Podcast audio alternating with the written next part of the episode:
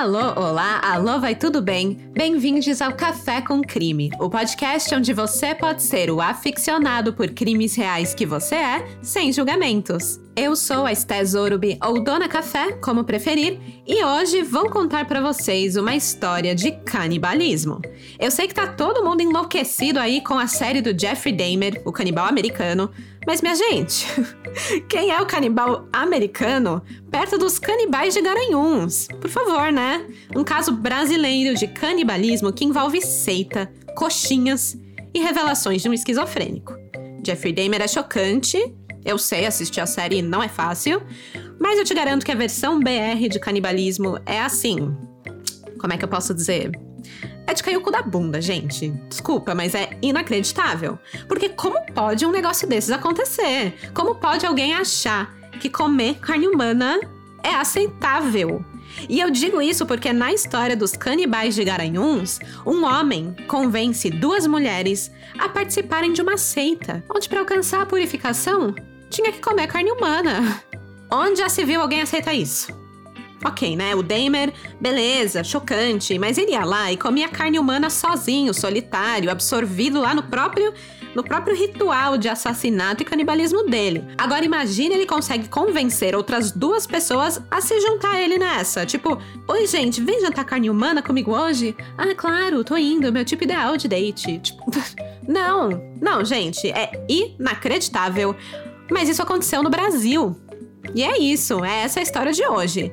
O caso dos canibais de Garanhuns foi indicado pelos seguintes crimezeiros: arroba underline anavinhas, arroba i underline driele, arroba angeli.veiga, arroba marcilene rodrigues, arroba dudu souza of, Emília Bartolomeu, Clarissa Moura, Leila Dias, Thaisa Melo e Laísa Santos. Obrigada por essa indicação, crimezeiros. Eu já quis falar dos canibais antes, mas eu acho que não existe momento melhor de fazer isso do que agora com a febre do Damer por aí, né? Eu sempre gosto de lembrar que, por mais bizarro, assustador, medonho que os casos gringos possam ser, sempre vai ter um caso BR mais inacreditável ainda.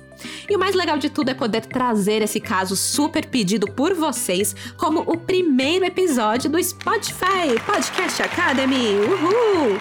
O Café com Crime orgulhosamente faz parte desse programa agora e esse episódio, de número 105, é o primeiro exclusivo do Spotify. Obrigada a todos vocês que estão aqui escutando e prestigiando esse momento super especial para Dona Café. E não esqueçam de compartilhar esse episódio com seus amigos, lembrar os outros crimezeiros aí que podem ter esquecido que agora o Café com Crime tá aqui no Spotify e só aqui no Spotify. Então compartilha lá no seu Instagram, compartilha no grupo do Zap da família. Vocês, a família de vocês nunca mais vai querer co comer coxinha com vocês, gente. Vão ficar arrepiados com essa história. Mas faz parte de ser crimiseiro, né? E é isso, gente. Essas coisas super ajudam o podcast e vai dar aquela moral pra Dona Café aqui no Spotify. E com isso, bora começar do começo?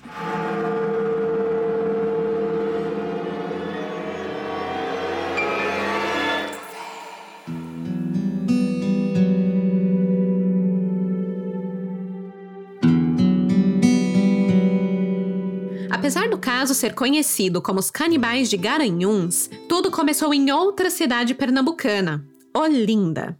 Olinda é uma cidade colonial na costa nordeste do Brasil, perto da cidade do Recife. Fundada em 1535 pelos portugueses, ela é conhecida pela sua arquitetura do século XVIII, com igrejas barrocas, conventos, mosteiros e casas coloridas, tudo bonitinho, bem lindo. É um lugar com diversos pontos turísticos, pontos históricos e rende boas fotos para o seu feed do Instagram também, né? Se esse é seu lance.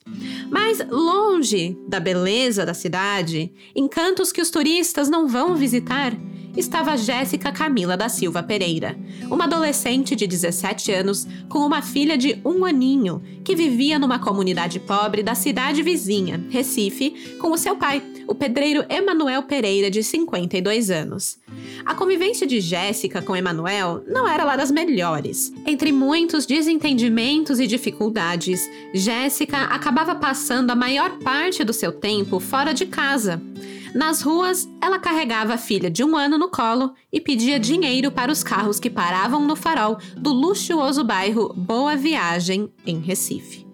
Em contraste total ali com o ambiente em que Jéssica morava, Boa Viagem é um bairro luxuoso, talvez o mais bonito de Recife, segundo as minhas fontes. Coffee, coffee. O TripAdvisor, né? Eu nunca fui para lá, então eu precisei acreditar no que as outras pessoas diziam sobre o local. Então, recifenses que estão ouvindo por aí, me diga se isso aqui é verdade, tá? Mas o que disseram sobre Boa Viagem, né, por que é o bairro mais bonito da cidade, foi o seguinte: ele tem uma linda e extensa praia de águas rasas e mornas, protegida por recifes, o que atrai muitas famílias e turistas. Além de que ali também fica o calçadão animado da Avenida Boa Viagem. É muito movimentado, coisa para fazer, tudo que o povo gosta. E por isso, Jéssica vai para lá na tentativa de uma boa alma mais afortunada que ela ver a sua situação, ver a sua filha e se sentir tocada em ajudá-la. O que Jéssica mais queria era uma vida melhor, era poder dar uma oportunidade de sua filha não crescer num lar desprovido de estrutura básica, né? Seja isso fisicamente, né, de ter comida, de ter aquecimento, e também emocionalmente, de ter paz, amor, carinho. E um dia isso pareceu ser possível. Em abril de 2008, Jéssica foi abordada por uma senhora de cabelos grisalhos e jeito frágil, uma mulher que disse morar em Olinda e estar à procura de uma menina, como Jéssica, para trabalhar na sua casa. De acordo com a senhora que se apresentou como Dona Isabel, ela era uma dona de casa aposentada, morava sozinha com o marido e, com a idade avançada dos dois, eles não tinham mais como ficar cuidando da casa sozinhos, faxinar, cozinhar, todas essas coisas. Por isso, a senhora estava procurando alguém com o perfil parecido com o de Jéssica para trabalhar como sua empregada doméstica. A Jéssica ficou empolgada com a possibilidade de ter um emprego fixo, né? E mais, a dona Isabel parecia se dar muito bem com a sua filha. Nesse tempo que ficaram ali na rua conversando, a senhora simpática pediu para segurar a menina no colo. Mostrou um interesse real por sua filha e também pela própria Jéssica. Fazia tempo que ninguém parava para conversar com ela, perguntar sobre sua história. Normalmente as pessoas meio que só davam umas moedas ou só se dirigiam a ela para falar: hoje não, não tenho como te ajudar, tô sem dinheiro, essas coisas. Mas essa senhora era diferente. Dona Isabel perguntou sobre o pai da criança, ao qual a Jéssica respondeu que a filha não tinha um pai presente e ela era mãe solteira. Infelizmente, a vida não estava fácil e ela vinha enfrentando dificuldades para sustentar a filha e ela mesma. Por isso, Jéssica afirmou ter bastante interesse em ter um emprego com salário fixo. Ela poderia fazer qualquer coisa, faxinar, cozinhar, o que fosse. Mas antes, a dona Isabel precisaria conversar com o seu pai, pois ela era menor de idade. E tinha mais: para trabalhar, a Jéssica teria que deixar a criança com o avô. Mas a verdade é que, né, eles não se davam muito bem e ela não se sentia confortável de deixar a sua filha o dia inteiro com ele.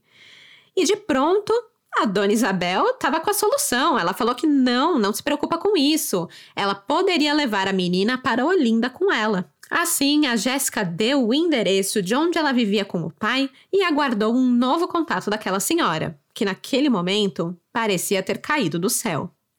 Não demorou nenhuma semana para Dona Isabel aparecer na casa de Emanuel e pedir permissão para levar a adolescente e a bebê dela para Olinda.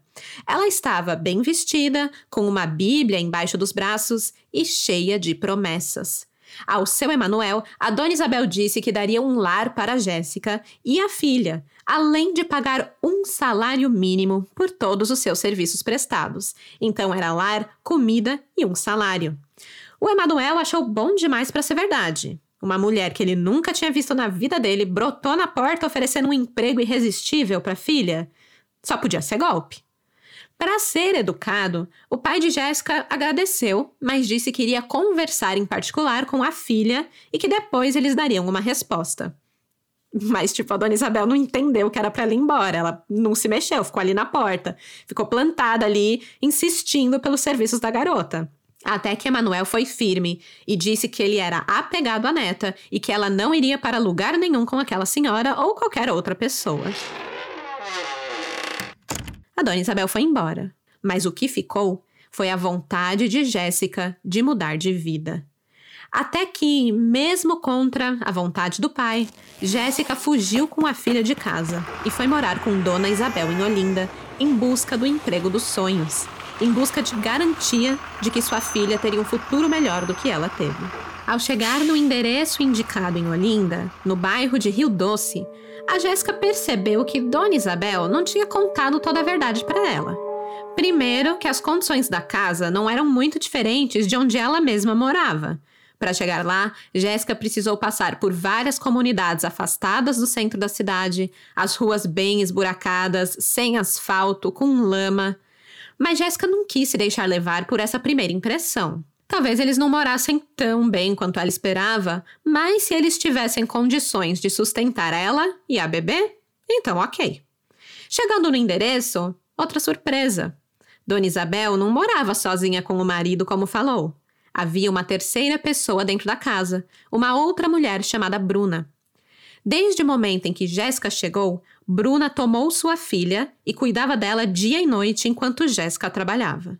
Jéssica também foi impedida de sair da casa pelo marido de Dona Isabel, um homem chamado Jorge. Isso causou uma grande revolta para a adolescente que estava acostumada a passar tanto tempo na rua, resolvendo seus próprios corres. Vendo que a intenção de Dona Isabel, Bruna e Jorge não era das melhores, Jéssica ligou para uma tia sua que morava em Olinda e pediu ajuda. Ela não quis ligar para o pai, afinal, ela tinha ido contra sua vontade e olha a situação em que se meteu. Para a tia, ela confidenciou que as coisas não iam tão bem e ela queria voltar para a boa viagem. Isso, porém, nunca aconteceu. Um mês após aceitar o convite de trabalho e ir para Olinda com a senhora de cabelos grisalhos, Jéssica desaparece, juntamente com a sua filha de um ano.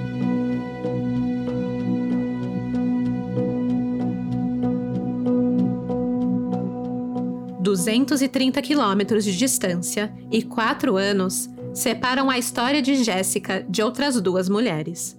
A que vem em seguida é Gisele Helena da Silva, de 31 anos. Em fevereiro de 2012, Gisele trabalhava pelas ruas de Garanhuns entregando papéis com propagandas de produtos. Garanhuns fica no agreste do estado de Pernambuco e conta com 140 mil habitantes. O cenário é completamente diferente das praias recifenses e o ar histórico de Olinda. Garanhuns, na verdade, é uma cidade que fica a mais de 800 metros acima do nível do mar, se posicionando entre sete colinas. Ela tem o seu charme especial, um clima de montanha, onde a temperatura média anual é de 21 graus, podendo chegar a 9 graus no inverno e 30 no verão. A paisagem é sempre verde, com muitas flores espalhadas pelas praças.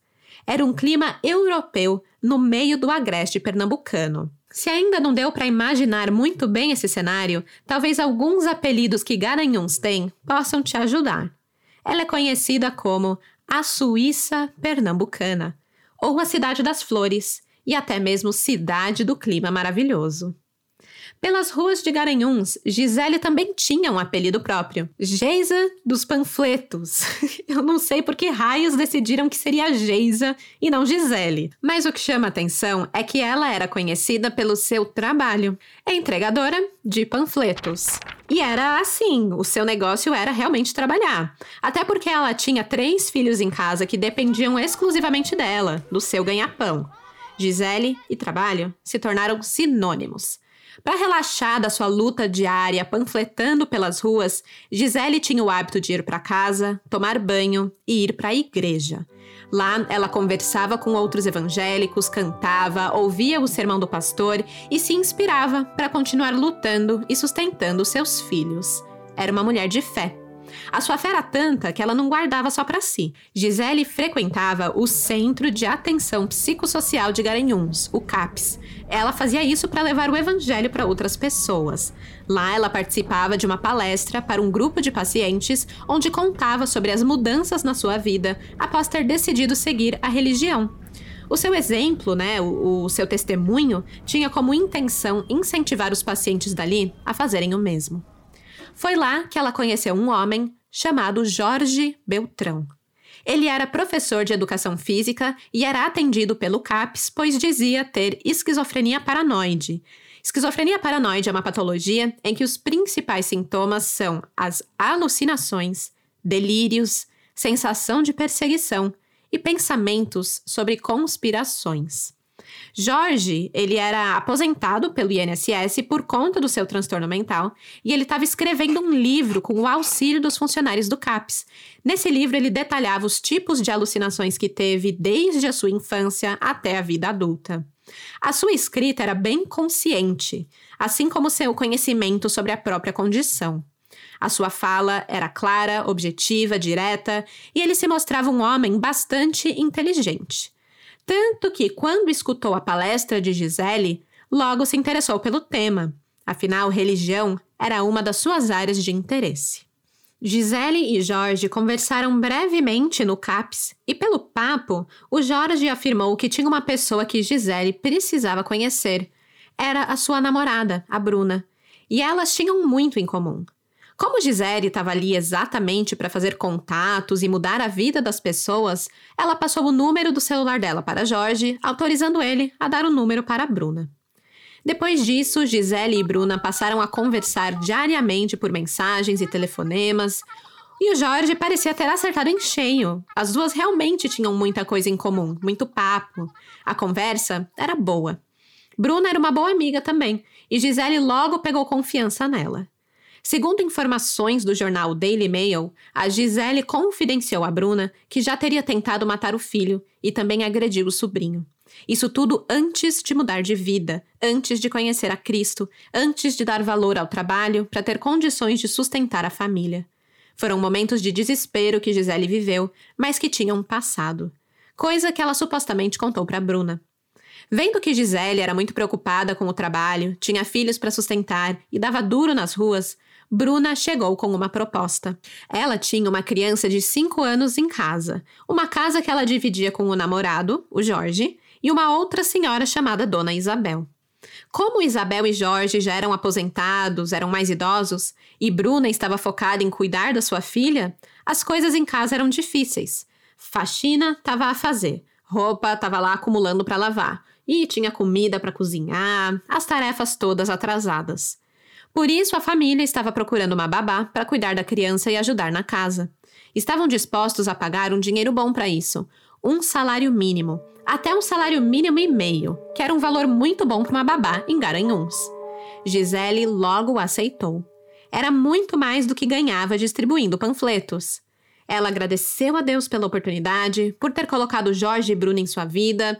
Eram anjos caídos do céu que a deram a oportunidade de trabalhar e sustentar os seus três filhos. Feliz da vida, na segunda-feira, dia 25 de fevereiro de 2012, Gisele acordou para o seu primeiro dia de trabalho, um trabalho que mudaria sua vida. Ela se despediu dos filhos e disse que voltaria em breve com um salário muito bom para eles poderem gastar com o que quisessem. E foi por isso que a sua família inteira estranhou quando Gisele nunca mais voltou para casa.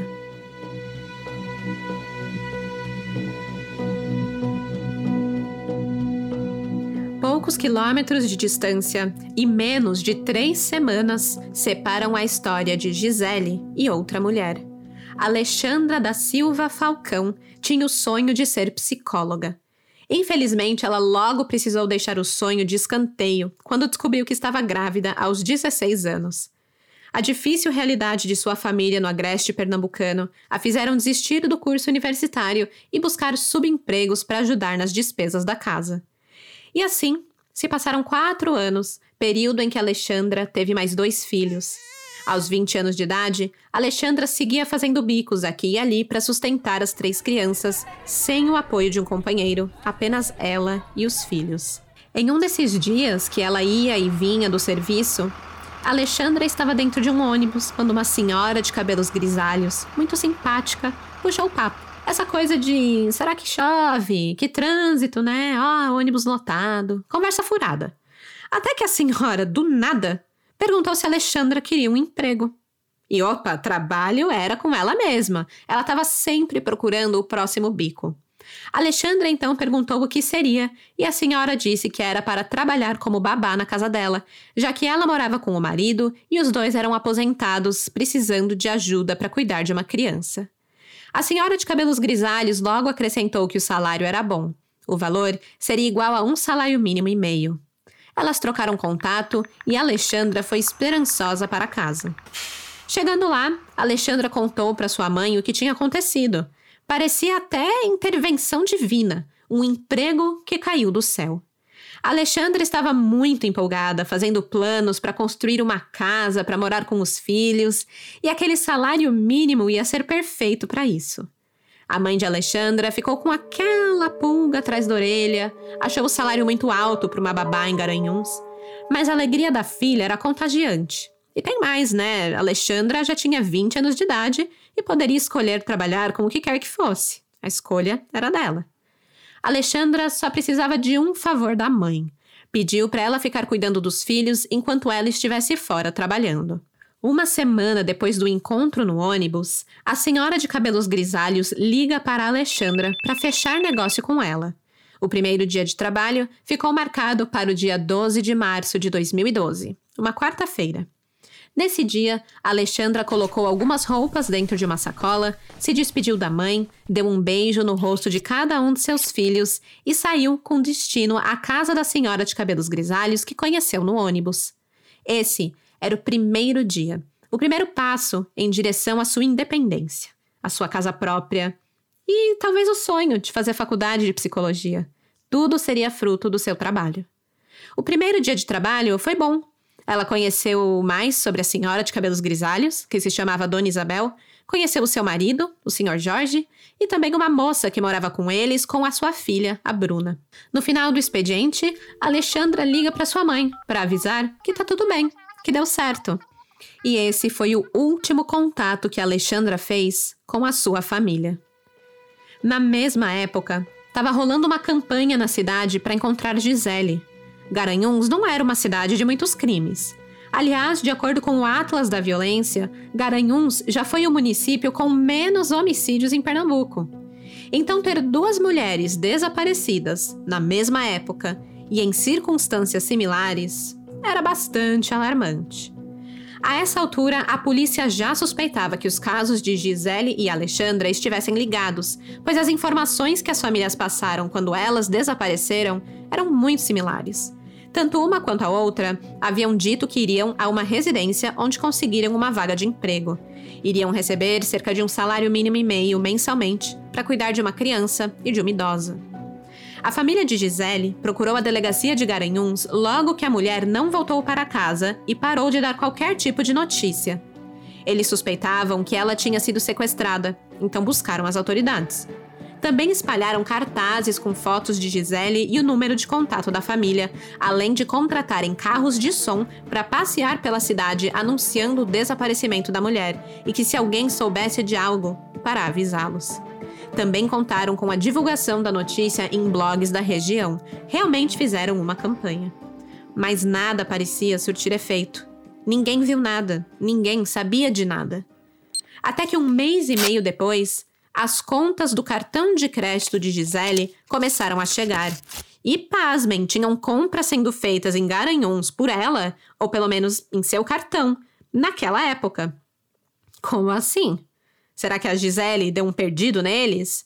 Ou seriam os sequestradores? Só tinha um jeito de descobrir. A polícia foi até as lojas, onde as compras foram feitas, e verificaram os circuitos internos de segurança. Pelo menos daquelas que tinham câmeras, né? E, pá, encontraram duas pessoas nas imagens: um homem mais velho e uma mulher jovem, que, para o choque de todos, não era Gisele, nem Alexandra. Era uma completa desconhecida. A suspeita da polícia passou a ser a de latrocínio, roubo seguido de morte. A polícia conseguiu identificar e localizar os suspeitos. Descobriram que, além dos dois que foram flagrados nas câmeras de segurança, ainda havia uma terceira pessoa envolvida, uma senhora de cabelos grisalhos, que morava na mesma casa que os outros suspeitos. Assim, no dia 9 de abril de 2012, a Justiça concedeu mandados de busca e apreensão e prisão preventiva contra os três. Dois dias depois, os policiais foram até o endereço, já com a suspeita de que os corpos de Gisele e Alexandra poderiam estar lá, apesar de no fundo ainda terem esperanças de encontrar as mulheres vivas. Quando chegaram ao local, foram recepcionados pelos três suspeitos, que estavam até que calmos, tranquilos. não ofereceram nenhum tipo de resistência. A casa estava em reforma, o que fazia sentido, pois o cartão de Gisele foi utilizado para comprar material de construção. Mas algo parecia bem errado. Tinha uma construção, mas não tinham pedreiros. Apenas desordem, como se fosse um caos tentando passar a impressão de organizado. No primeiro momento, a polícia não encontrou nada demais na casa. Não encontraram corpos ou sinais deles, nem nada enterrado no quintal. Não querendo desistir de encontrar as mulheres desaparecidas, o delegado Wesley Fernandes teve uma ideia. Ele estava com uma foto de Gisele e Alexandra em mãos e mostrou para a criança de 5 anos de idade que morava na casa com os três suspeitos. Ele perguntou se a criança conhecia aquelas moças da foto. A resposta da garotinha arrepiou os fios de cabelo até da orelha. Ela disse que sim e complementou que o seu pai havia mandado aquelas duas para o inferno, pois eram pessoas más. A menina descreveu como viu Jorge, que ela chamava de pai, cortar a cabeça das vítimas e as enterrar no quintal. Ela apontou para um canto, disse que era ali a cova. Gente, isso tudo saindo da boca de uma criança de 5 anos de idade. Os suspeitos foram levados para a delegacia e o trio logo confessou o crime quando ficaram sabendo que a criança já tinha contado tudo. E aí foram levados de volta para casa, onde Bruna da Silva, de 25 anos, Jorge Beltrão Negromonte da Silveira, de 50 anos, e Isabel Pires da Silveira, de 50 anos também, os três ficaram lado a lado, esperando a escavação do seu quintal.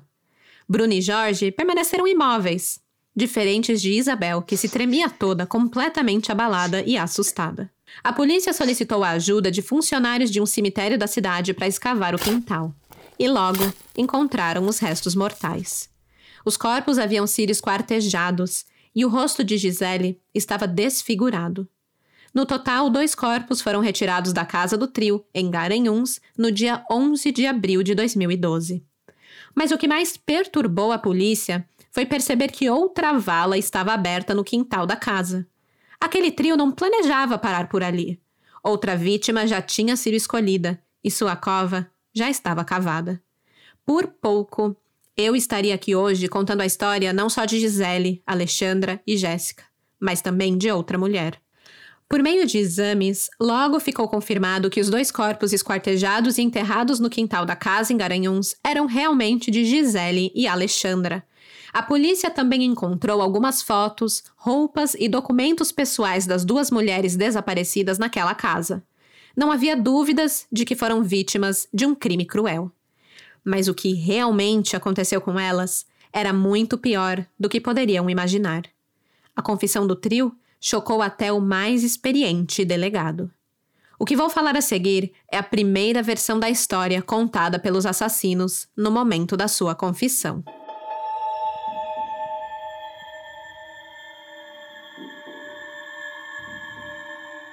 Jogos Mortais perdia. Essa foi a descrição que Bruna deu para os crimes cometidos contra as mulheres contratadas para trabalhar na sua casa. Sim, ela comparou o crime que cometeu com os seus comparsas com um filme de terror sobre um assassino que sequestra suas vítimas e organiza gincanas brutais com elas. Para quem nunca assistiu, as cenas de Jogos Mortais são de pura tortura, punição, crueldade e chocaram muitos espectadores traumatizaram alguns também, com certeza. É assim que Bruna descreve o crime. Abre aspas. Eu fiquei apavorada. Nunca vi isso nem em filme. Jogos mortais perdia. Minha Nossa Senhora, tremi tanto. Eu e Isabel limpamos tudo e pegamos os restos mortais. O Jorge cavou quatro buracos. Fecha aspas. Na delegacia, Jorge Beltrão Negromonte da Silveira, Isabel Cristina Pires da Silveira e Bruna Cristina Oliveira da Silva afirmaram que faziam parte de uma seita chamada Cartel. O cartel tinha um concorrente, uma outra seita chamada M. M de Mulheres Impuras. Ao serem presos, eles culpavam a seita M de ter interferido no plano deles. Olha que loucura! Sério, gente, é pura loucura, porque, em primeiro lugar, a seita cartel nada mais era do que uma invenção do próprio Jorge. Em 2008, numa conversa com amigos num barzinho à tarde, o Jorge chegou à conclusão que precisava criar uma seita contra mulheres impuras. Nessa época, ele morava em uma pequena casa em Olinda com Bruna e Isabel. O mais louco é que Jorge foi para casa com essa ideia completamente biruta e contou para as mulheres que queria fazer rituais de purificação e elas aceitaram. Não só aceitaram, como Bruna também deu a ideia de que a seita deveria servir como ferramenta para combater o aumento populacional. E como faziam isso? Essa purificação e esse controle populacional? Exterminando mulheres consideradas impuras pelo grupo, claro, eles que tinham as diretrizes do que seria puro e impuro. As vítimas, de acordo com eles, deveriam ser mulheres impuras, incapazes de dar alguma contribuição para a sociedade, mas que estavam reproduzindo. Ou seja, se você fosse mulher, não tivesse um emprego fixo, tivesse filhos e estivesse passando por dificuldades financeiras para criar a criança sozinha, pois você era solteira, teve filho e o pai largou, né? Como os trastes fazem. Isso fazia de você uma pessoa impura, uma vítima em potencial da seita cartel. Quem criou esses pré-requisitos para as vítimas foi Bruna. Já a senhora de cabelos grisalhos cuidava de encontrar ou recrutar essas pessoas. No inquérito policial consta que as abordagens às possíveis vítimas não aconteciam de forma aleatória. Ao passar pelas pessoas, uma tal de entidade alertava quem eram as más. Esse, essa entidade dava esse sinal para o Jorge, tá? E aí, após esse sinal do além, a Isabel se aproximava e começava a conversar naturalmente com as mulheres. Depois de vender a ideia do emprego fixo para as vítimas, Jorge ainda conferia o número do documento de identidade de cada vítima para confirmar se ela realmente merecia a morte. Então eles falavam: ah, vem trabalhar pra gente, passa aí seu documento pra gente te registrar, né? Daí seu RG, seu CPF. E aí, se o documento possuísse os números 666 ou 66, era porque ela merecia morrer, pois só uma pessoa má teria esses números malditos a identificando. Quando não encontrava o número 666 explicitamente, o Jorge fazia uma soma dos números do RG ou do CPF da pessoa, e se o resultado fosse 6, 66 ou 666, também servia como prova de que a mulher dona do documento merecia morrer. A parte prática da execução do ritual também ficava por conta de Jorge. Para poder purificar a alma dessas mulheres impuras, seladas com o número da besta, o Jorge acreditava que elas precisavam ser assassinadas em um ritual cheio de regras.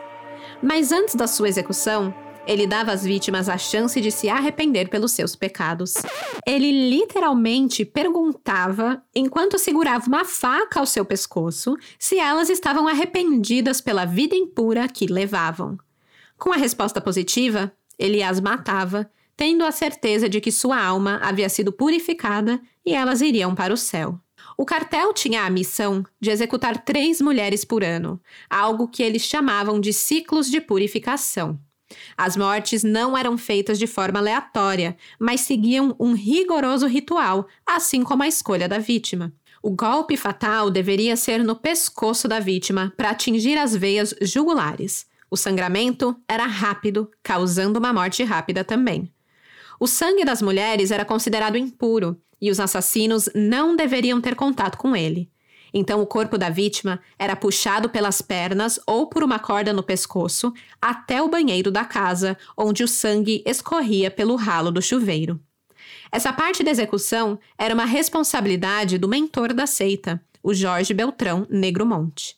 Isso porque, segundo ele mesmo, ele tinha experiência como lutador de artes marciais e conhecimento de anatomia, então sabia exatamente onde deveria atingir a vítima e tinha força suficiente para imobilizá-las.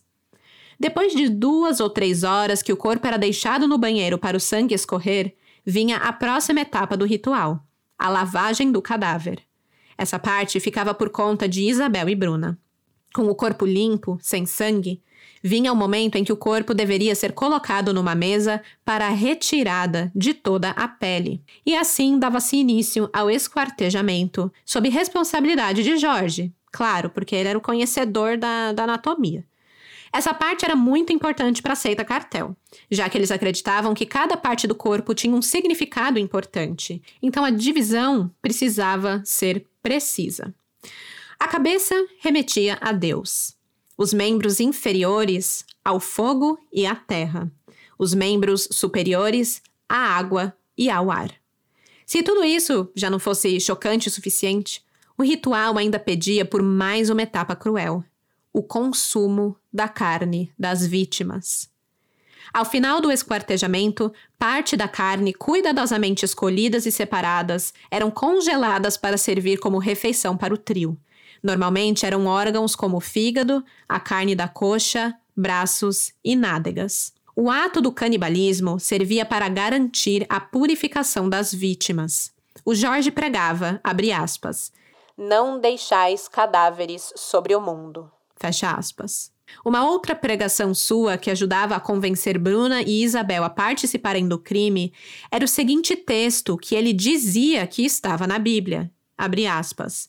Não matarás, mas se for para comer, pode matar.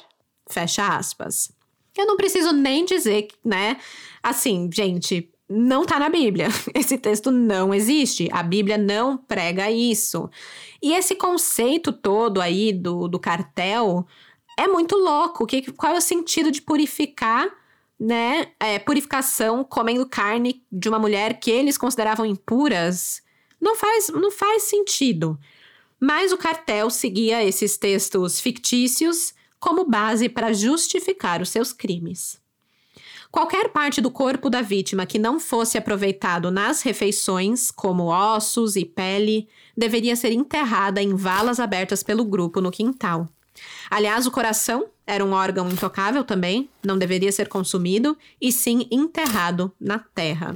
Eram regras da seita cartel, que lembrando, foi uma seita inventada completamente por Jorge, que Bruna e Isabel complementaram com as suas próprias regrinhas também. Para finalizar o ritual, os cômodos da casa passavam por uma limpeza geral. Claro que a função da limpeza na seita ficava para as mulheres.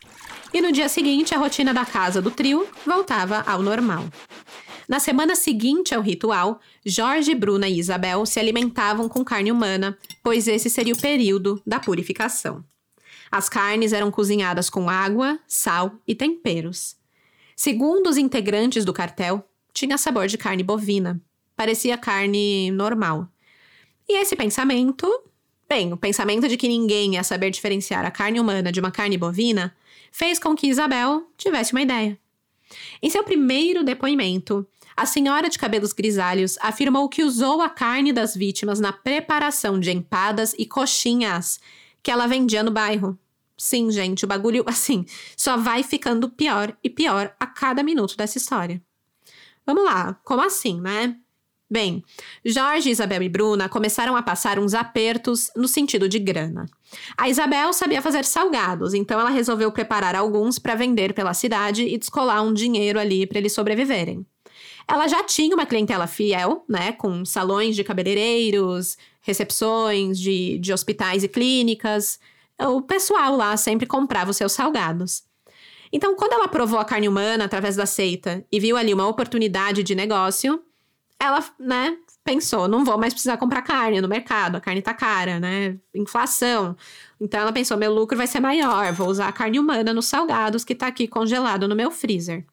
Em depoimento gravado por policiais, a Isabel relata com naturalidade que ela comeu a carne de Gisele com arroz e feijão, e a carne de Alexandra ela usou como recheio para as empadas. Mas ela afirma que foi só um pouquinho. Ela fala que eram as pontinhas da carne de Alexandra que ela colocou no molho da coxinha. E claro, depois que essa informação chegou aos ouvidos da população de Garanhuns, foi o caos. Os moradores da região sabiam quem era Isabel, sabiam que ela realmente vendia salgados nos bairros e muitos já haviam comprado dela.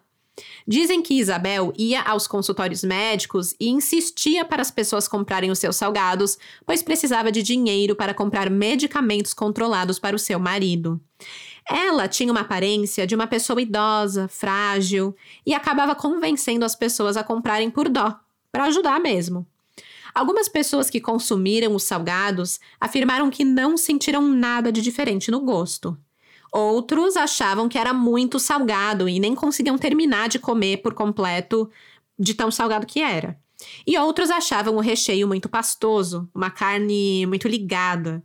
Mas, no geral, Dona Isabel nunca teve reclamações sobre os seus salgados. A população de Garanhuns ficou arrepiada ao saber que poderiam ter consumido carne humana, ao comprar empadas e coxinhas para ajudar uma senhora idosa.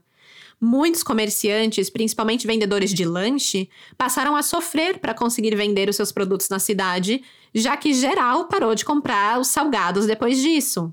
E foi assim que Garanhuns se tornou a cidade mais vegetariana do Brasil. Não, mentira, gente. Mas eu também não duvidaria se tivesse acontecido, porque seria um ótimo motivo para jamais comer carne. Mas enfim, o ponto é que a população ficou revoltada com o caso. A Suíça brasileira tinha canibais. A reputação da cidade estava manchada para sempre. E o pior de tudo, né? Duas garanhuenses foram vítimas de crimes impensáveis, cruéis, brutais e ainda foram servidas para a população. Era demais para as pessoas aceitarem essa informação e não fazerem nada.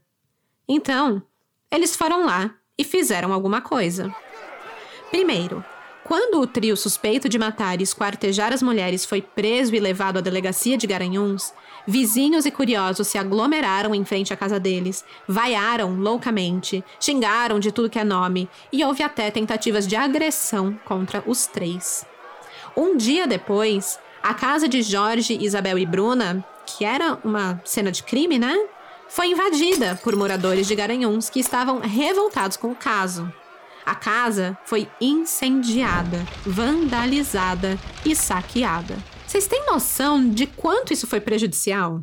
Tipo, tá, óbvio, dá para entender a indignação de um crime assim acontecer na sua cidade, com pessoas que você conhecia, coxinha, enfim.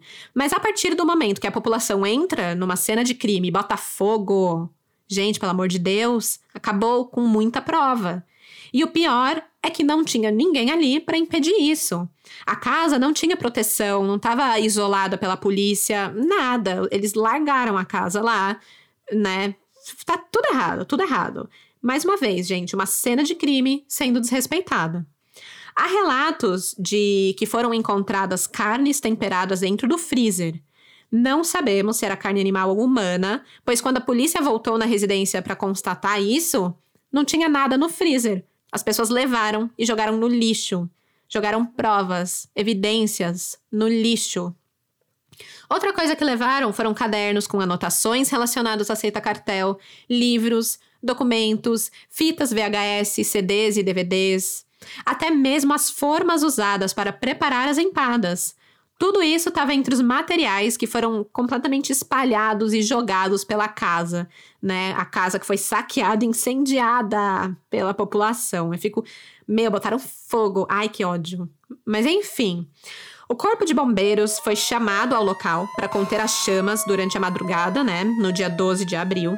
E segundo a polícia de Garanhuns, o incêndio não atingiu o local onde as vítimas foram encontradas, e não afetou tanto as investigações, porque, segundo o delegado, o que importava estava no quintal, o local onde os corpos foram encontrados, né?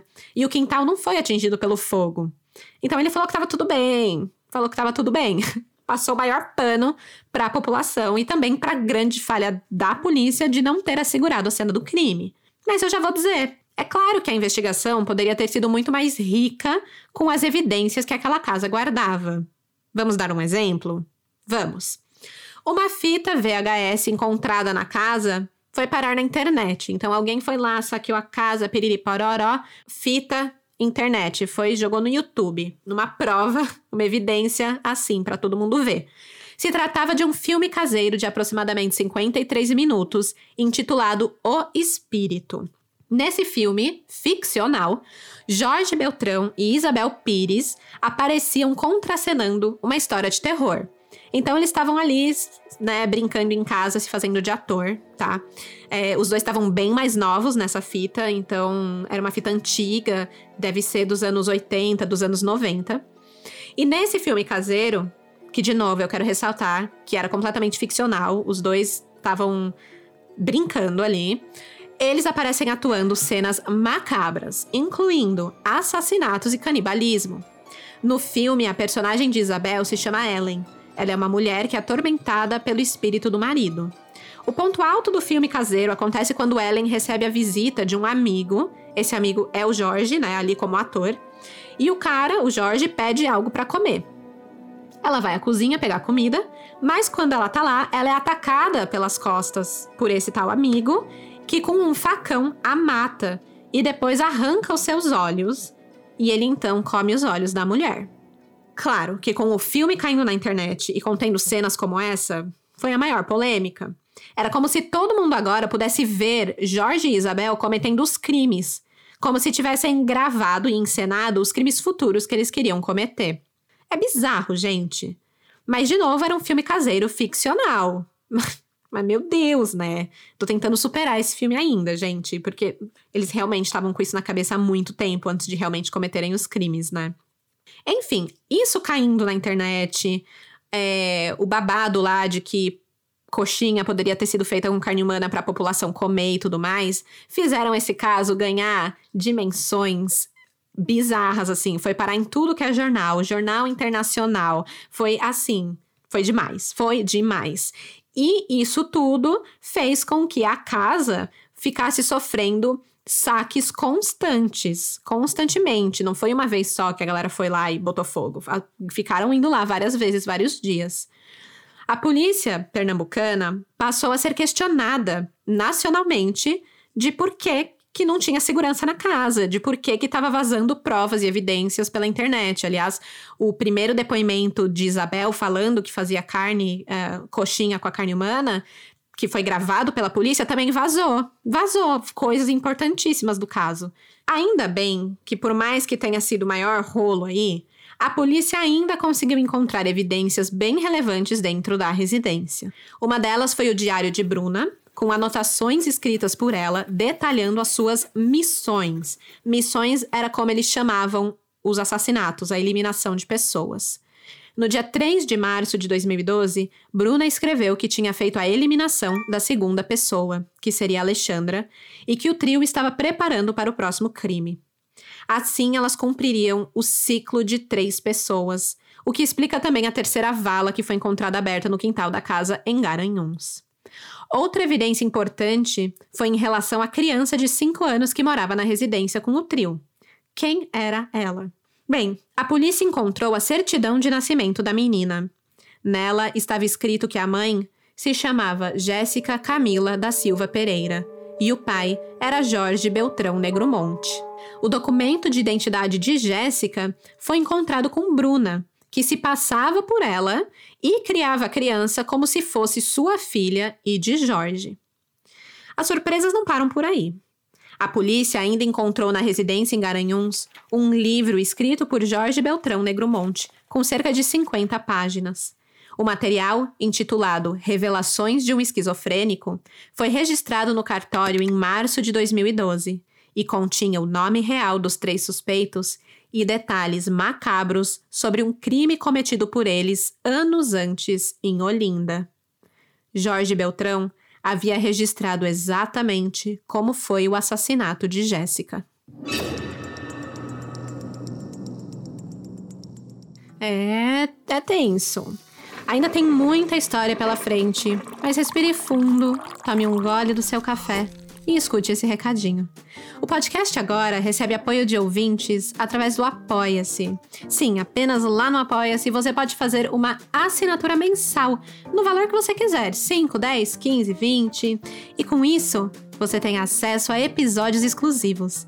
Então, para você que um episódio a cada 15 dias não basta, essa é uma boa opção. Você ganha um episódio a mais por mês.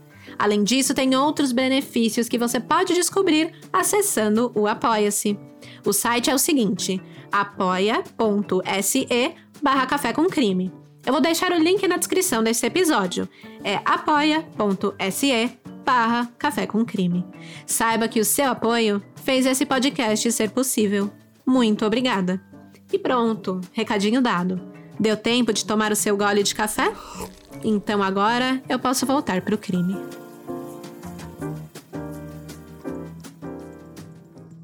Jéssica preenchia os três requisitos básicos para se tornar uma vítima da seita cartel. A adolescente era mãe solteira, analfabeta e desempregada.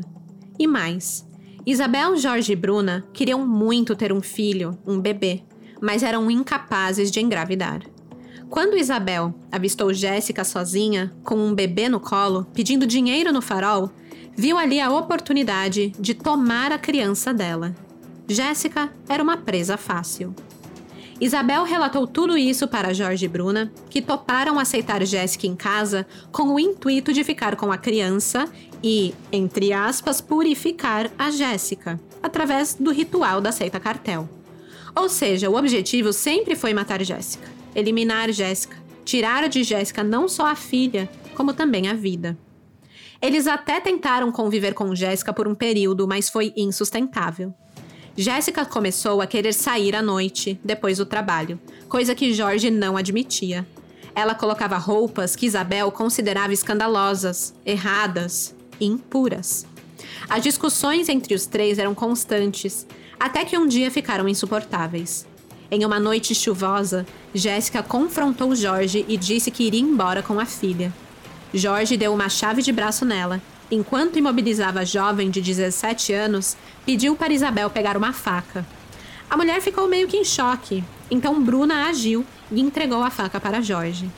Não fica muito claro, mas é bastante provável que a criança de um ano de idade tenha visto a mãe ser executada por Jorge.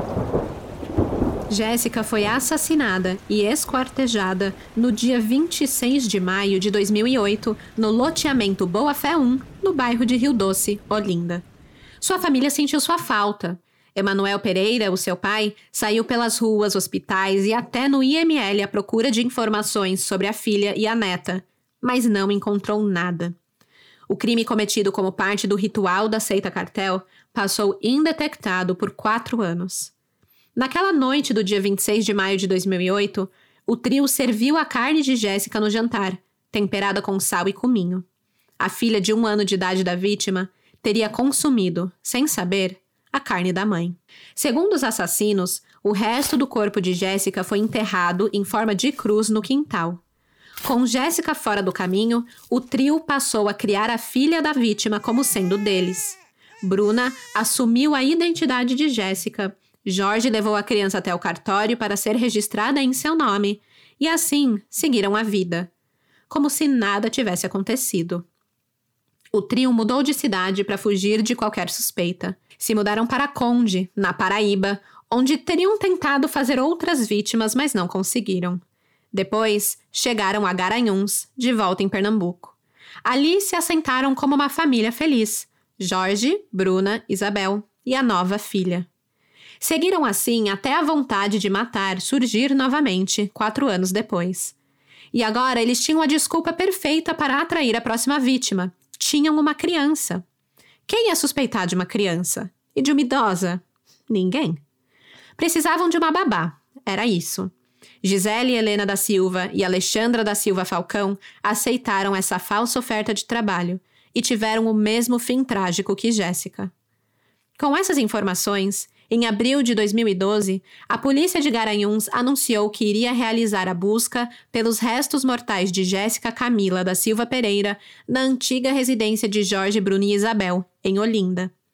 Os três acusados deixaram a unidade prisional onde estavam para voltar à sua primeira cena do crime e apontar o local exato do cadáver no quintal.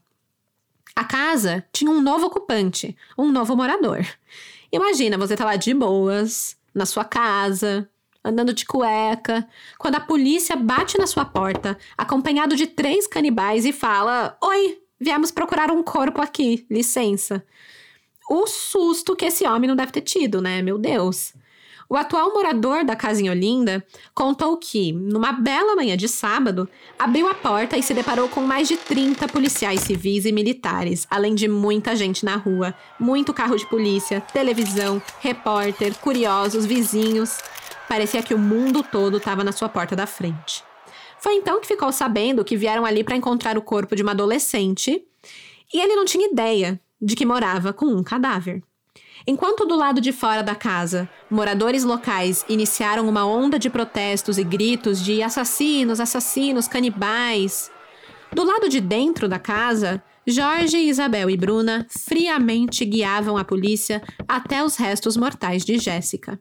Eles apontaram para paredes de tijolo que separavam os cômodos. Ali, a polícia encontrou os dedos de Jéssica. Já no quintal, apontaram para uma região próxima do muro, onde mais ossos foram encontrados. Detalhe: mesmo depois disso tudo, o cara continuou morando na casa, tá? O morador atual. Gente, vocês teriam coragem? Eu, hein? Acho que eu não tenho condição de fazer isso, não. Enfim. Agora, faltava só a polícia identificar se aqueles ossos que encontraram naquela casa eram realmente de Jéssica.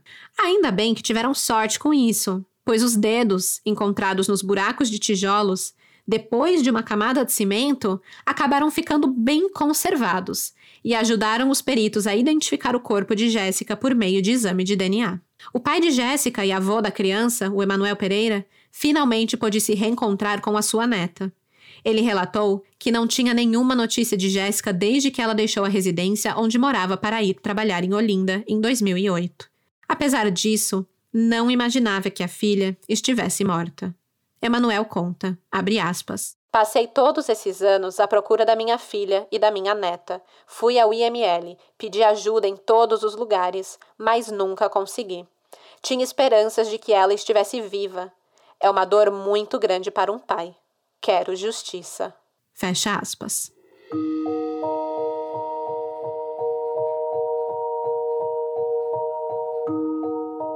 Os vizinhos de Jorge, Isabel e Bruna disseram que jamais suspeitaram que assassinatos e canibalismo aconteciam na casa ao lado. Apesar de acharem o trio um pouco estranho, recluso e que não se comunicavam com ninguém, não davam nem um bom dia, não pensavam que fossem assassinos canibais. Poucos sabiam sobre o histórico daquelas três pessoas também pouco entendiam sobre a dinâmica daquela família, formada por um homem, duas mulheres e uma criança. Mas como o trio mantinha a porta da casa fechada, ninguém questionava, cada um no seu quadrado. Após a revelação dos crimes, a história deles veio à tona, e é a seguinte. Jorge Beltrão Negro Monte da Silveira nasceu no dia 14 de dezembro de 1961 em Recife, na infância, se mudou com a família para Olinda. Ele era filho de imigrantes portugueses bem-sucedidos. Ele ia para a escola regularmente, tinha a atenção dos pais e era cercado pelos irmãos. Entre 7 e 12 anos de idade, Jorge morou em Portugal com uma tia, já que sua mãe acreditava que ele poderia ter uma educação melhor na Europa do que no Brasil. O cara teve oportunidade, teve privilégios, nada o faltou. Mas ele era solitário. Sempre foi. E ele gostava disso, na verdade, pois quando não brincava com os seus irmãos, quando ignorava os colegas da escola, ele se enfiava no mundo que criava dentro da própria cabeça. Nesse mundo imaginário, Jorge tinha dois amigos. Ele os descreve como sendo um preto e um branco. Anos mais tarde, esses amigos imaginários seriam chamados por Jorge de entidades ou anjos, e eram essas entidades que ajudavam ele a escolher as vítimas. Jorge também relata constantemente que, além dos amigos imaginários, ele também conversava com o seu pai, que já havia falecido. Foi o seu pai, falecido, em espírito, que ajudava ele a fazer lições de casa e ensinava ele as matérias da escola quando ele tinha dúvidas. Jorge ia super bem na escola, na real. Quando terminou o ensino médio, passou direto no vestibular para cursar educação física. Ele sempre gostou muito de esportes. Nessa mesma época, Jorge treinava karatê, se tornou faixa preta e anos mais tarde passou a dar aulas de artes marciais. Além de esportes e lutas, a sua outra paixão era atuar. Ele gostava das artes. Atuava muito na própria cabeça, fazia filminhos caseiros, escrevia, desenhava. Aquele livro Revelações de um Esquizofrênico, por sinal, não foi a sua primeira obra. Tem mais três: Jeans, Monstro Homem e Sensualidade. Os livros relatam desde a destruição de tudo que Deus criou no mundo até o amor sexual e carnal que ele sentia por uma mulher. Quando Jorge tinha lá os seus vinte e poucos anos, ele conheceu Isabel na igreja. Apesar de também ter a mesma idade de Jorge, Isabel nasceu em 12 de maio de 61 e ela também ser natural de Recife, a semelhança entre a vida dos dois paravam por aí. Isabel Cristina Pires da Silveira era de uma família muito pobre. Passou por várias dificuldades na infância, sequer concluiu o ensino fundamental na escola pública do bairro. Na adolescência, fazia bicos para ajudar na renda familiar. Foi nesse período da sua vida que aprendeu a fazer os salgados para vender. Isabel era tímida, tinha poucas amizades na rua onde morava, mas no geral era uma pessoa querida. Gostavam dela. E ela cantava. Era cristã e tinha um lado artístico próprio. Ela também sonhava em ser atriz, cantora, é, queria ser famosa. Ela chegou a cantar em um programa de auditório, quase realizando um sonho ali. Mas ela não cantava também assim e acabou sendo eliminada, caindo no esquecimento. Isabel e Jorge se conheceram na igreja e logo engataram um relacionamento. Foi o primeiro namoro dos dois. Isabel enxergava em Jorge a oportunidade de mudar de vida, de finalmente ter expectativas boas para o seu futuro. Eles se amavam, de certa forma igualmente, mas Isabel faria de tudo para ficar com Jorge. Inclusive, por muitas vezes fazia papel de subordinada. Quando o pai de Isabel descobriu que eles já tinham se pegado, né, rolou um tcheca-tcheca entre eles, o sogrão de Jorge obrigou ele a casar com a Isabel. O Jorge também não se opôs. Essa altura da sua vida, ele já estava formado na faculdade, já tinha um emprego fixo numa academia e beleza, bora casar. Em 1994, aos 23 anos, Isabel e Jorge se casam, e foi no dia do seu casamento que Jorge teve sua primeira crise psicótica. Isso Jorge relata no seu próprio livro de revelações. Diante de todos os convidados, ele pegou uma faca e anunciou que ia matar todos. Isabel correu para a casa de um vizinho para se proteger. O Jorge relata que a única coisa que conseguiu acalmar naquele momento foi uma conversa sincera com os seus amigos imaginários e o seu pai que já estava morto. Mais calmo, ele se apresentou diante dos convidados, pediu desculpa para todo mundo, assim como pediu o perdão da noiva. E Isabel o perdoou, claro, né? E os dois se casaram. Os próximos anos do casal foram bem conturbados. Jorge passou a ter crises constantes e, segundo ele mesmo relata, foi a diversas clínicas psiquiátricas. Até que ele foi vítima de um assalto e, ao reagir, o ladrão disparou contra ele, o atingindo na cabeça.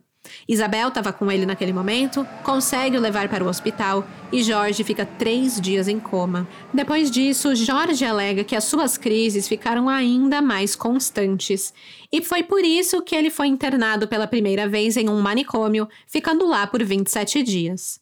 Eu quero ressaltar que esse é o relato que Jorge faz no seu livro Revelações de um Esquizofrênico, e não tem outra fonte que diga se esses fatos realmente aconteceram ou se são invenções do Jorge.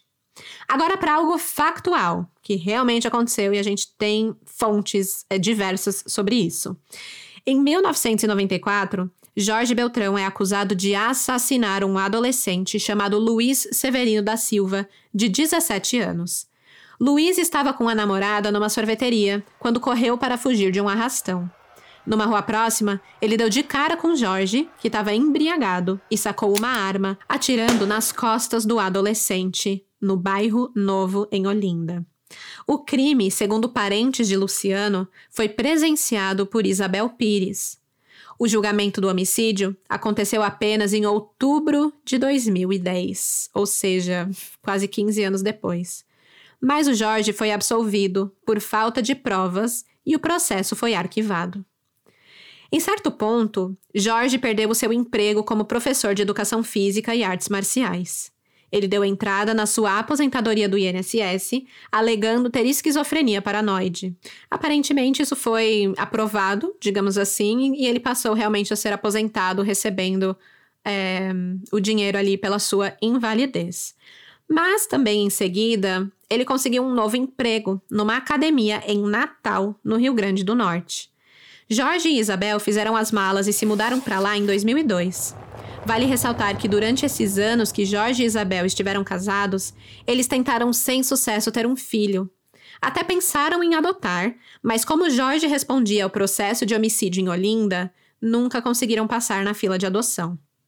E aí, em Natal, enquanto trabalhava como professor, Jorge encontrou um novo amor. Uma mulher que talvez pudesse dar a ele um filho. O seu nome era Bruna. E Bruna era apenas uma adolescente de 16 anos. Bruna Cristina Oliveira da Silva nasceu em 29 de setembro de 1986. Era 25 anos mais nova que Jorge e Isabel. Fica aí com essa informação. Ela conheceu Jorge na academia no Clube Naval, onde ele dava aula. Jorge era professor de karatê de Bruna. A adolescente se apaixonou pelo homem, que ela descreve como sendo forte, faixa preta, uma força que chamava a atenção não só dela, mas de todas as outras meninas que treinavam com ele também. Bruna conta que depois da aula, um certo dia, ela e Jorge caminhavam juntos para casa, e foi nessa hora que a garota decidiu lascar um beijo no professor. Ele retribuiu, ficou encantado, né, com ela. E Bruna alega que naquela época achava que tinha encontrado o príncipe encantado. Até que Jorge avisou que era casado, né? No civil com a Isabel. O príncipe encantado começou a virar mais um sapo do que qualquer outra coisa. Mas, com a lábia toda que ele tinha, ele conseguiu convencer Bruna que não era muito casado assim. Como é que alguém não é muito casado, né? Ele disse que o casamento era só no civil, que ele não amava mais a Isabel e tinha por ela apenas um amor fraternal. E apesar de morarem juntos, na verdade eles não eram mais casados romanticamente falando, era só no papel, no documento. Tanto que, segundo ele, Isabel tinha até um namorado. Nessa época, o Jorge também teve uma conversa com Isabel, né? Ele falou para ela que não amava mais ela como mulher é, mulher no sentido romântico, mas que não queria perder ela da sua vida, já que eles tinham ali um, uma amizade muito grande, um amor realmente fraternal. E no fim das contas, a Isabel o tratava como uma criança, como um filho, né? Submissa como era, era isso que ela fazia. Então Isabel aceitou ficar com Jorge, mesmo ele tendo outra mulher, a Bruna. E foi assim que Jorge passou a ter duas mulheres. Uma que supria suas necessidades sexuais, né, os seus desejos carnais, e a outra que cuidava dele como um filho, dando comida, casa arrumada e tudo mais. Obviamente que a família de Bruna não aceitava esse relacionamento. Então, quando ela completou 18 anos, fugiu da casa dos pais e foi morar com Jorge e Isabel. Foi por volta dessa época que Jorge perdeu o seu emprego novamente. O trio então fez as malas e voltou para Olinda em 2005. Em 2007, Jorge se meteu em outra confusão. Segundo sua família, ele tentou aplicar golpes nos irmãos e na mãe para conseguir dinheiro. Ele teria sacado cerca de 80 mil reais da conta bancária da sua mãe em nome de um dos irmãos. E ele usou esse dinheiro, supostamente, para comprar a casa onde morou com Isabel e onde ocorreu o assassinato de Jéssica, a primeira vítima lá em Olinda. O seu irmão também o acusou de tentar matar a própria mãe, e enterrar o corpo para ficar recebendo a sua pensão, que era de 6 mil reais. Depois desse golpe, a família se afastou de Jorge e ameaçou o denunciar para a polícia, coisa que eles não fizeram, mas meio que deixaram de, né, de se relacionar com o Jorge. E com Isabel, já que a família aponta Isabel como cúmplice de Jorge em todos esses golpes. Uma das decepções de Jorge foi descobrir que também não conseguia engravidar Bruna, na época, ele disse que observava as pessoas ao redor com filhos em todos os lugares e ele ficava bem puto, porque ele via que essas pessoas não tinham nem condições de ter filhos. E segundo eles, eram pessoas que, abre aspas, sequer falam português corretamente, estão apenas produzindo ladrões. Fecha aspas. A síndrome da superioridade de quem quer corrigir a gramática de todo mundo, não é mesmo? Mas vamos lá. Foi nessa época, em 2008, que Jorge estava lá querendo filho, não podia adotar, Bruna não engravidava, Isabel não engravidava. E aí, em 2008, eles cometeram o primeiro assassinato juntos, fazendo de Jéssica sua vítima. Através desse crime, o trio satisfez a vontade de ter um filho, né? Sequestraram a filha de um ano de Jéssica e se mudaram com ela para Garanhuns. Na nova cidade, Jorge passa a frequentar o Centro de Atenção Psicossocial, o CAPS, alegando que tem esquizofrenia. É lá que ele começa a escrever o livro Revelações de um Esquizofrênico. Segundo Bruna, Jorge também era identificado como doente mental no Conselho Regional de Educação Física, o CREF, e por isso ele não pagava anuidade e não podia mais exercer a profissão. Como o trio estava precisando de dinheiro, alguém precisava trabalhar nessa casa para sustentar o novo filho, Bruna se dispôs a pagar a anuidade no CREF para Jorge poder voltar a trabalhar na ativa. E assim, o benefício dele do INSS ia ser cortado, mas pelo menos ele ia ter um emprego melhor. Para poder fazer isso, o Jorge precisava de um parecer do psiquiatra. Segundo Bruna, ele não recebeu o ok do médico. Abre aspas. E quem disse que o psiquiatra deu? O psiquiatra ficou apavorado. Disse: Não, minha filha, esse homem não pode receber uma observação que ele tá bom. Esse homem tá muito doente. Fecha aspas. É isso que a Bruna alegou, que foi a resposta do médico. Nessa época, então, sem o, o Jorge poder trabalhar, a Bruna ficava em casa com a criança, sobrou para Isabel. E ela passa a vender salgados para ajudar na renda da família. Chegando 2012, o trio decide cometer novos crimes. Tudo em nome da seita. Mas eu acho que, na verdade, é o seguinte: a Jéssica foi assassinada porque o trio queria uma filha. E eu suponho que Gisele e Alexandra morreram porque eles queriam dinheiro. Apesar de Jorge, Isabel e Bruna culparem a esquizofrenia como motivo para terem cometido os crimes, a desculpa não colou no julgamento. Em abril de 2012, o jornal É o País descreveu os três acusados da seguinte forma: abre aspas. E dos três acusados de canibalismo, não é dito em nenhum momento que se tratam de psicopatas ou loucos. Parecem pessoas normais, que contam os fatos friamente, sem vergonha ou arrependimento. Fecha aspas. Dois irmãos de Jorge Beltrão afirmaram que desde a adolescência ele se fazia de doido e que nunca teve crise de esquizofrenia nenhuma. Ainda alegaram que aos 16 anos, Jorge começou a escrever gibis com cenas de violência contra mulheres. A empregada doméstica Silvânia Maria da Silva, que trabalhou com a família de Jorge Beltrão por 30 longos anos, afirmou que desde a adolescência, Jorge só se importava com dinheiro era muito ambicioso e tinha coragem de fazer qualquer coisa por dinheiro. Em frente ao juiz, Jorge, Isabel e Bruna mudam a história que contaram até aqui. Entram em contradição e passam a culpar um o outro, apontar dedo para lá e para cá. De seita unida, trio inseparável, passam a se atacar e a se contradizer, tudo para salvar a própria pele.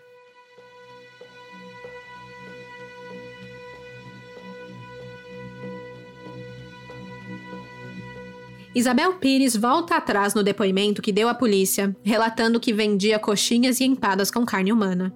Ela afirma que inventou a história porque estava com medo de apanhar na delegacia e queria ir para o hospital de custódia e tratamento psiquiátrico junto de Jorge. Jorge também nega que coxinhas de carne humana tenham sido vendidas em Garanhuns. Segundo ele, o cartel não permitia a comercialização da carne, pois, abre aspas, o comércio é proibido em coisas sagradas. Fecha aspas.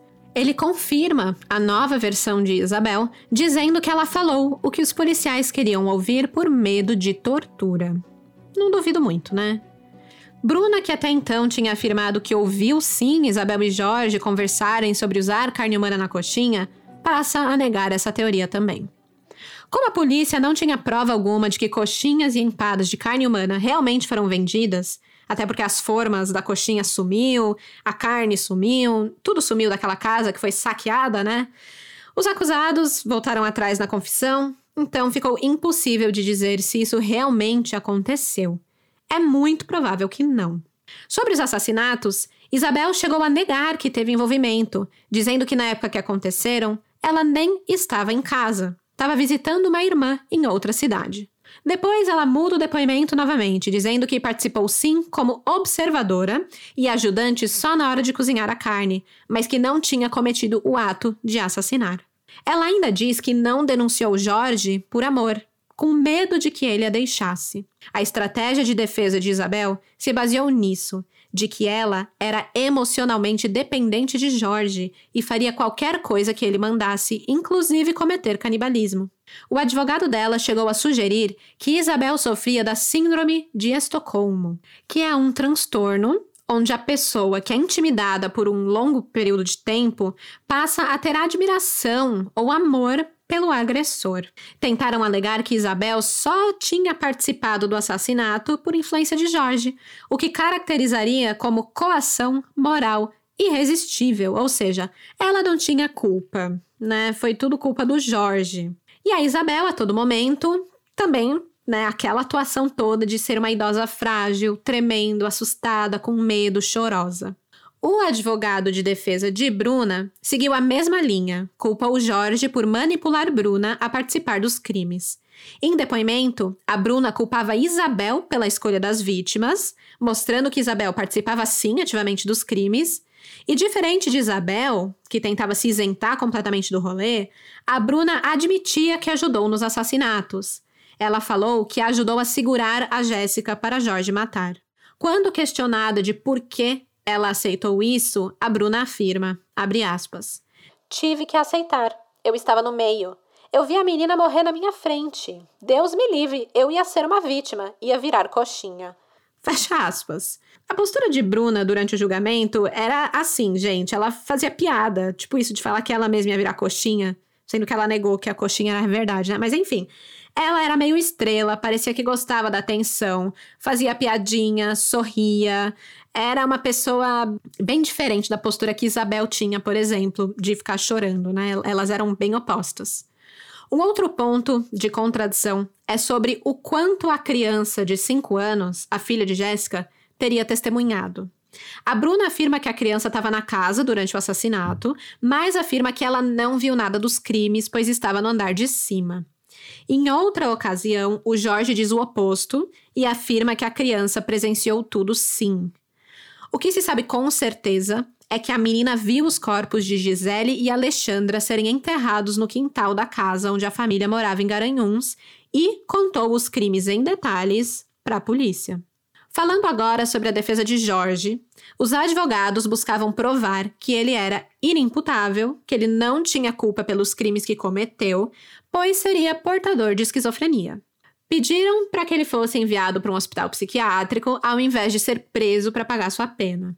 Como prova, eles diziam que ele era aposentado pelo INSS por invalidez, que frequentava o CAPS, que havia sido internado em manicômio já várias vezes antes e tudo mais, e que era é, tinha, tomava medicamentos controlados. Mas não fazia muito sentido dizer que cometeu os crimes em surto psicótico, já que os crimes foram, obviamente, bem premeditados.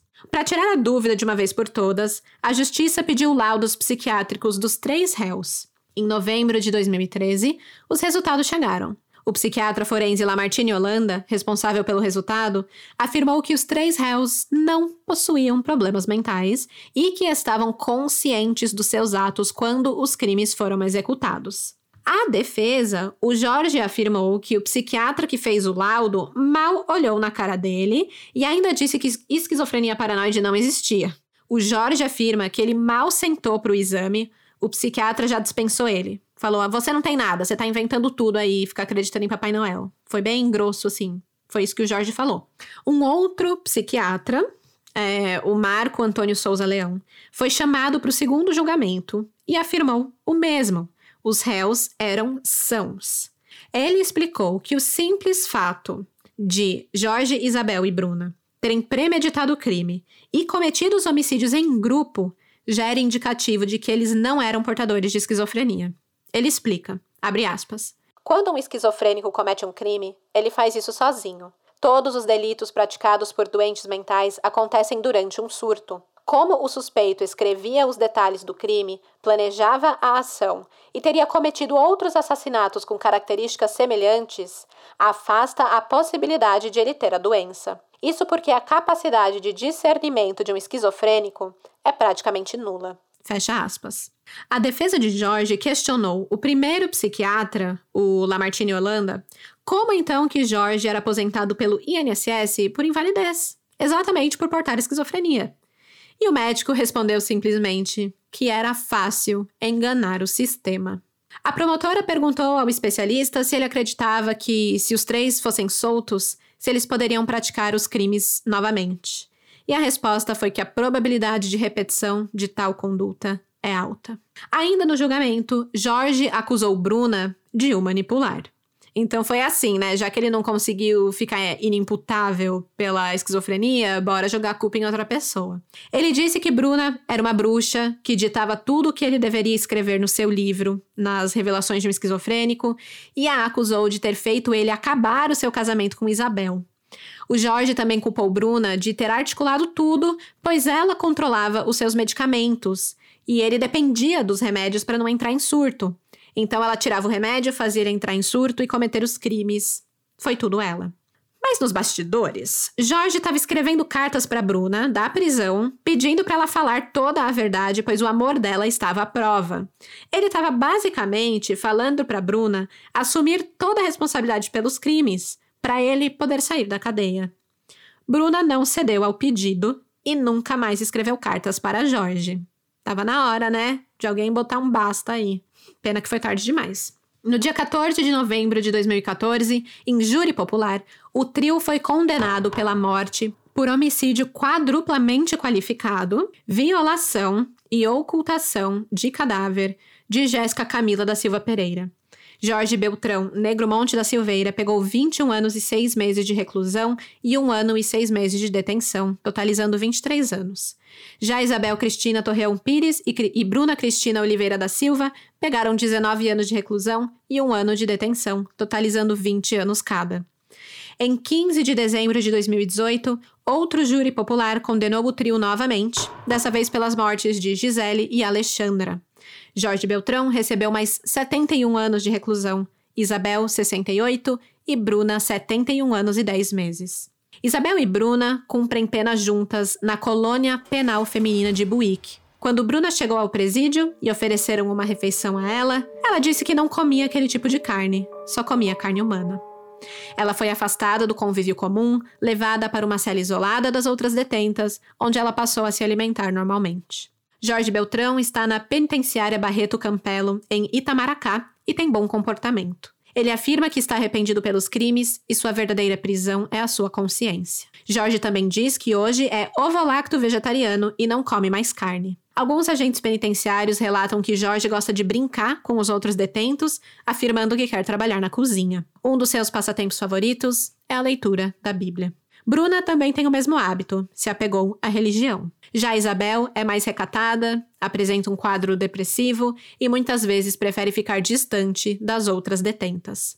Jorge nunca mais se comunicou com Bruna desde o julgamento, e não há relatos dele enviar cartas para Isabel também. O relacionamento entre os três membros da seita cartel acabou.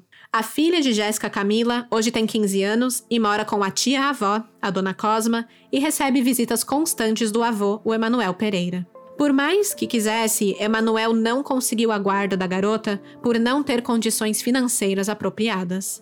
A menina diz que quando crescer, quer ser enfermeira para ajudar as pessoas. Segundo sua tia-avó, ela passou por um período difícil onde sentia muitas saudades de Bruna, quem ela tinha como a mãe. Ela segue com acompanhamento de psicólogos e mantém uma rotina normal para sua idade. Brinca com amigos, estuda na escola e tem o carinho dos familiares, que dão apoio para que ela tenha uma vida melhor. A vida que Jéssica sonhou para ela.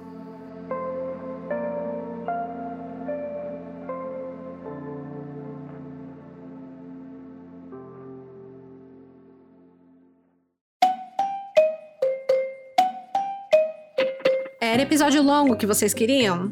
Então tome.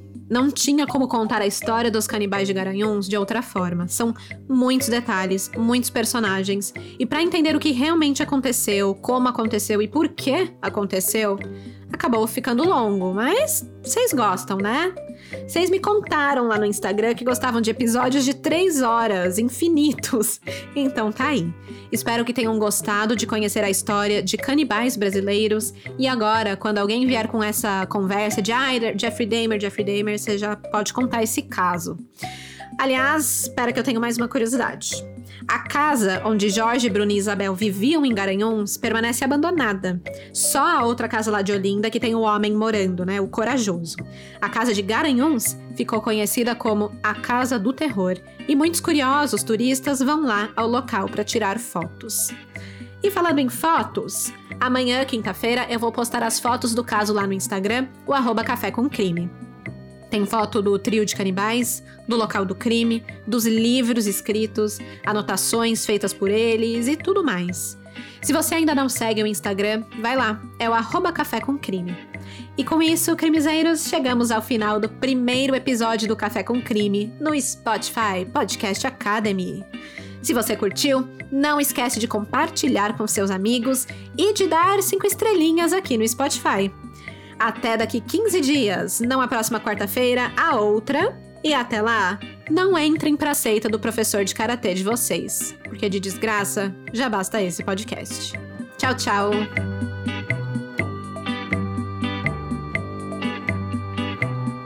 Esse episódio foi escrito, produzido e apresentado por mim, Stephanie Zorbi, com edição de áudio de Luigi Calistrato. As fontes de informação utilizadas nesse roteiro foram o livro Canibais de Garanhuns, por Rafael Guerra, o livro Revelações de um Esquizofrênico, por Jorge Montenegro, o programa da Record Repórter em Ação, o programa Repórter Record Investigação, o documento Verdade da TV UOL, G1, Jornal do Comércio, Folha de Pernambuco, Diário de Pernambuco, e o trabalho acadêmico de bacharelado em Direito do Centro Universitário Tabosa de Almeida, o estudo do caso dos canibais de Garanhuns, por Inaye Larissa Vanderlei Mendonça de Araújo.